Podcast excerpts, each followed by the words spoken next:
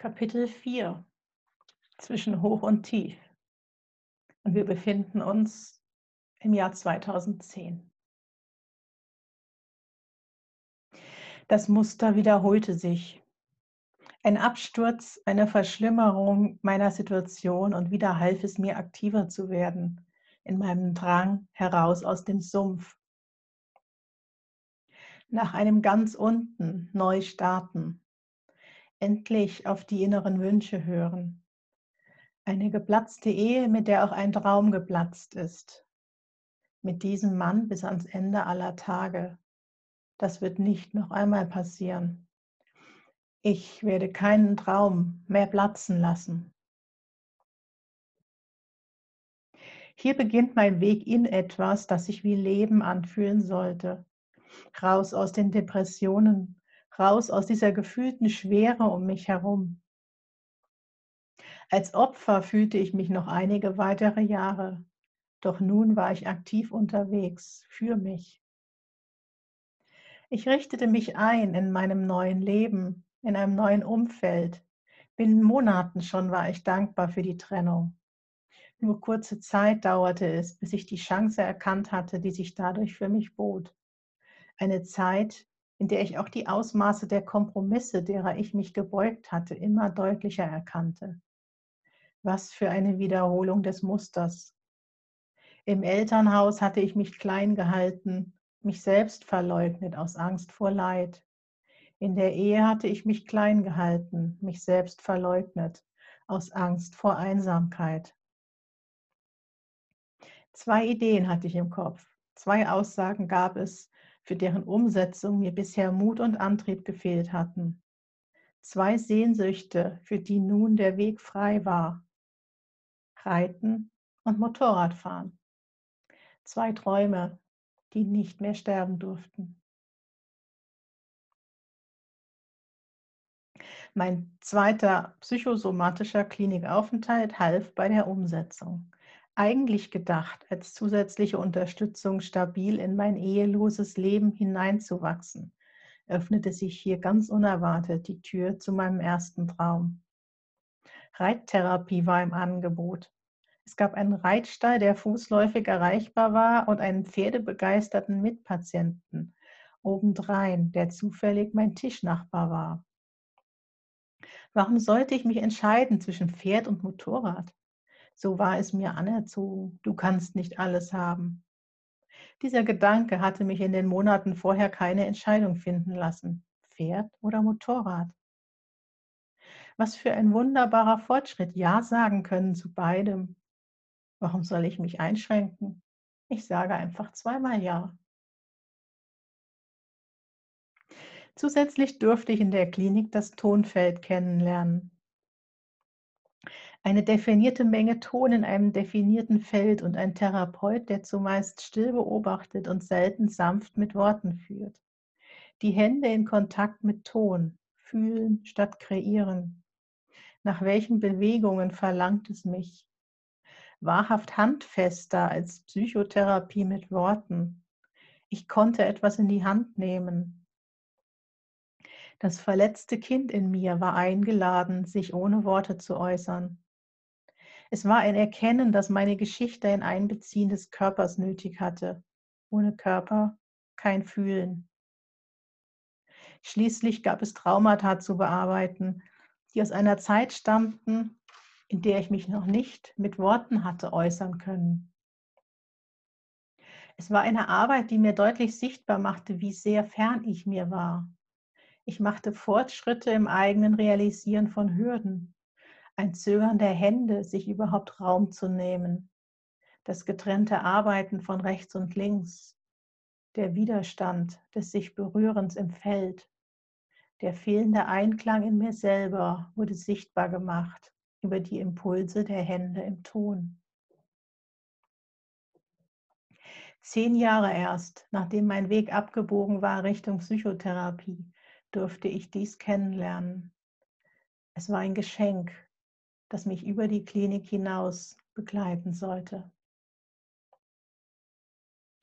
Aus der Klinik heraus war es einfach, aktiv zu bleiben. Motorrad, Pferd und Tonfeld erschienen mir mein Weg in die Freiheit zu sein. Parallel dazu lief die Standardtherapie weiter. Antidepressiva und Psychotherapie. Es gab nie große Fortschritte, die ich diesen Hilfen zugeschrieben hätte. Doch als Sicherheitsnetz liefen sie beständig im Hintergrund mit. Die Tabletten hielten mich arbeitsfähig und mit den Therapeuten war für eine regelmäßige Stimmungsabfrage gesorgt. Auf meinem Weg in die Freiheit lag auch die Vorfreude auf mein bis dahin größtes Abenteuer. Mein erster Urlaub auf den Azoren. Schwimmen mit Delfinen hieß das Ziel. Jahrelang war dieser Wunsch in mir herangereift, geboren aus der Verzweiflung über meinen Sumpf und dem Wissen um Delfintherapie mit behinderten Kindern. Auch ich hatte mich als behindert empfunden. In mir gab es ein Kind, das spielen wollte. Genannt hatte ich es damals noch nicht so. Doch eindeutig war dies ein tiefer Ruf gewesen. Das Kind will spielen. Schwimmen mit Delfinen. Mit viel Hoffnung verbunden, dass es mir helfen würde. Lange hatte ich danach gesucht. Wo kann ich im offenen Meer mit Delfinen schwimmen? Schwimmen mit freien Delfinen, das war meine Bedingung gewesen. Das Gefühl des Gefangenseins kennend, wäre ich nie mit Delfinen in Gefangenschaft geschwommen. Dies war der Urlaub, der statt Ehe aus im Vorjahr hätte stattfinden sollen. Mit einem Jahr Verspätung machte ich mich auf den Weg an einen Ort, den ich seitdem als Paradies bezeichne. Es braucht nicht viel für mein Paradies. Pico, Natur pur. Portugals höchster Berg, eine kleine Vulkaninsel mitten im Atlantik. Blau, grün und grau. Leuchtendes Meer, saftige Wiesen und Lavagestein. Eine Wohltat für die Sinne. Eine Insel mit mehr Kühen als Menschen. Nie zuvor hatte ich so zufriedene Kühe gesehen. Hier kam mir tatsächlich schon einmal scherzhaft eine Buchidee mein Leben als Kuh auf Pico. So sehr beneidete ich damals diese Tiere, die in Frieden, in Fülle und mit Meerblick an den herrlich grünen Hängen weideten. Vom Zimmer, das nicht nur mit Meerblick gesegnet und von Meerluft durchwoben war, konnte ich die Sonne hinter dem Vulkan aufgehen sehen. Jeden Tag Delfinen und Walen nahe sein mein festgebackenes Grinsen nur durch die Folgen der Seekrankheit unterbrochen. Im Wasser sein dürfen mit diesen Engeln der Meere.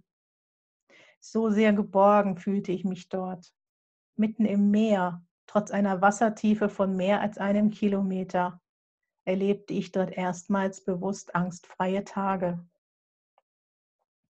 Noch nannte ich die Geschöpfe dort nicht Engel der Meere. Ich wusste nur um mein grenzenloses Vertrauen, mich in ihrem Element zu bewegen. Mit dem sicheren Gefühl, dass sie für mich da sein würden, wäre Hilfe nötig. Es war ein Baden nicht nur im Meer, sondern auch in den Lauten der Delfine. Töne, die mir mehr im Gedächtnis blieben als Bilder.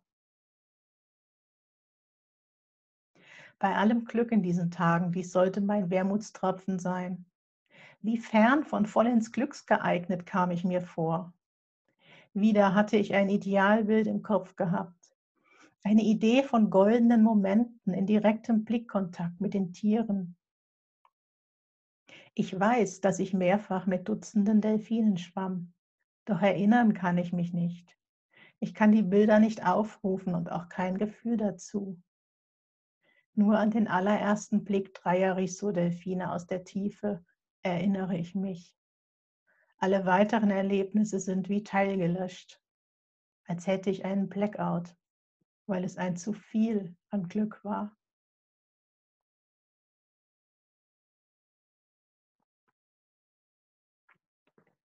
Das Motorrad. Das Motorrad als Hilfestellung zum Leben das Motorrad als Hilfestellung zum Fühlen. Die erste Fahrstunde auf der Autobahn, Die E-Mail vorab an die mir Nahestehenden. Wenn ich einen Unfall habe, dann war es keine Absicht. Zum ersten Mal das deutliche Gefühl, ich will das überleben.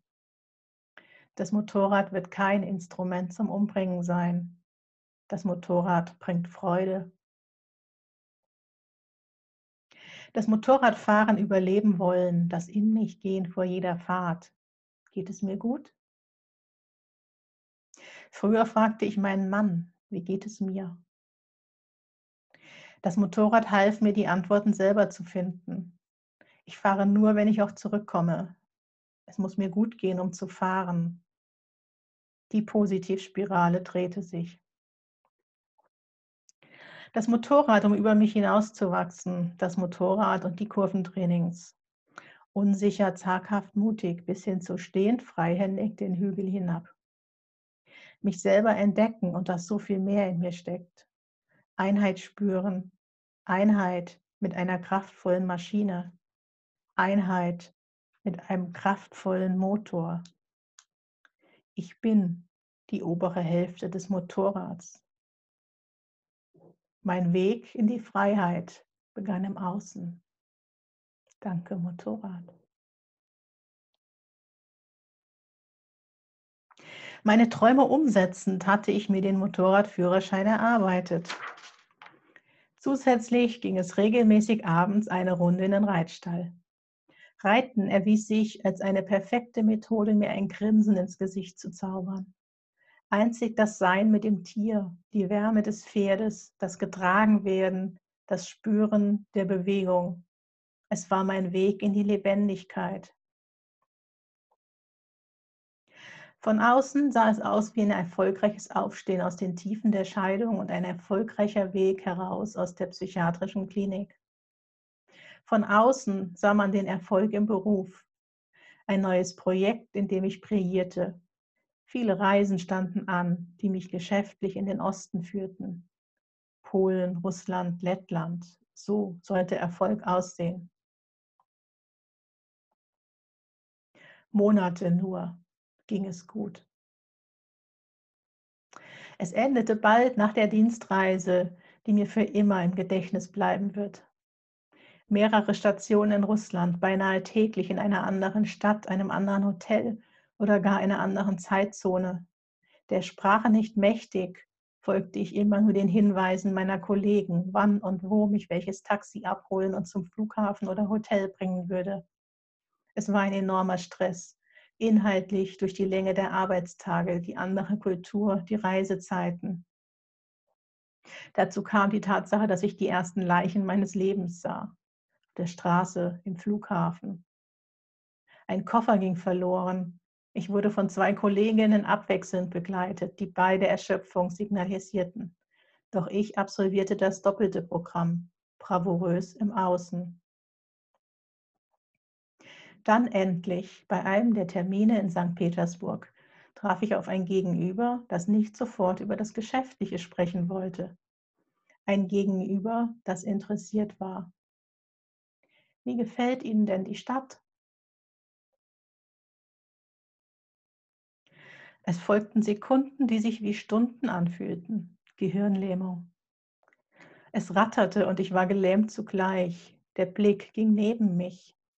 Dort stand nur mein Rucksack. Rucksack hieß eigentlich, dass ich in der Stadt war, in der ich geschlafen hatte.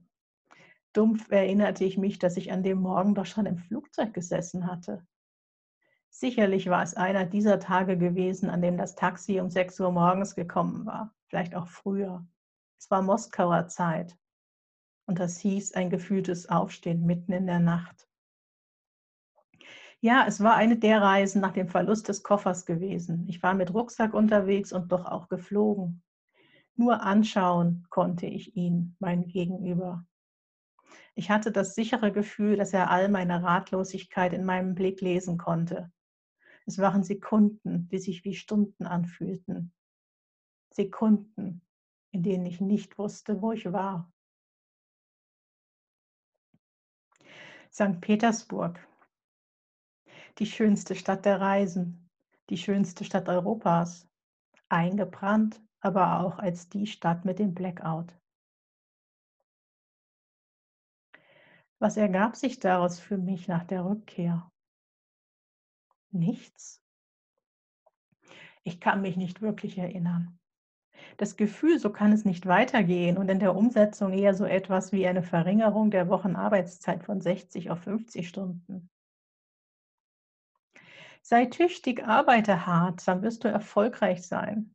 Diese Prägung war so stark, so sehr anerzogen und auch die Gesellschaft schien nichts anderes zu erwarten. Tüchtig und erfolgreich, das war ich. Kunde zufrieden, Chefin zufrieden. Es gab nur positive Rückmeldungen.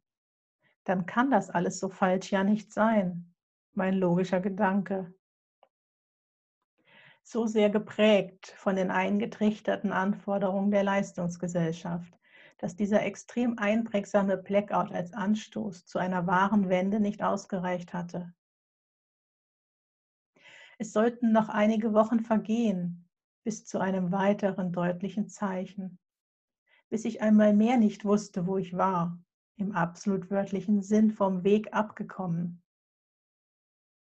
Direkt vor der Haustür passierte es nun, auf dem morgendlichen Weg ins Büro, der eigentlich ein leichter war. Rauf auf die Autobahn, über zwei Autobahnkreuze, kurz abfahren, fertig. Der Weg ins Büro war eine Aufgabe, die für mich an diesem Tag zu groß war. Irgendwann merkte ich, dass ich falsch fuhr. Kein Problem, ich fuhr in der nächsten Ausfahrt ab und wollte den Fehler korrigieren. Als ich anhielt, befand ich mich in einem Industriegebiet mit Blick auf große Tanklager. Ich wollte doch nur wenden. Zweimal verfahren binnen zehn Minuten auf einer Strecke, die ich im Schlaf kannte. Zusammen mit der Erinnerung an St. Petersburg war dies ausreichend für eine Planänderung. Das Ziel an diesem Morgen hieß Hausarzt, nicht Büro. So war es gemeint.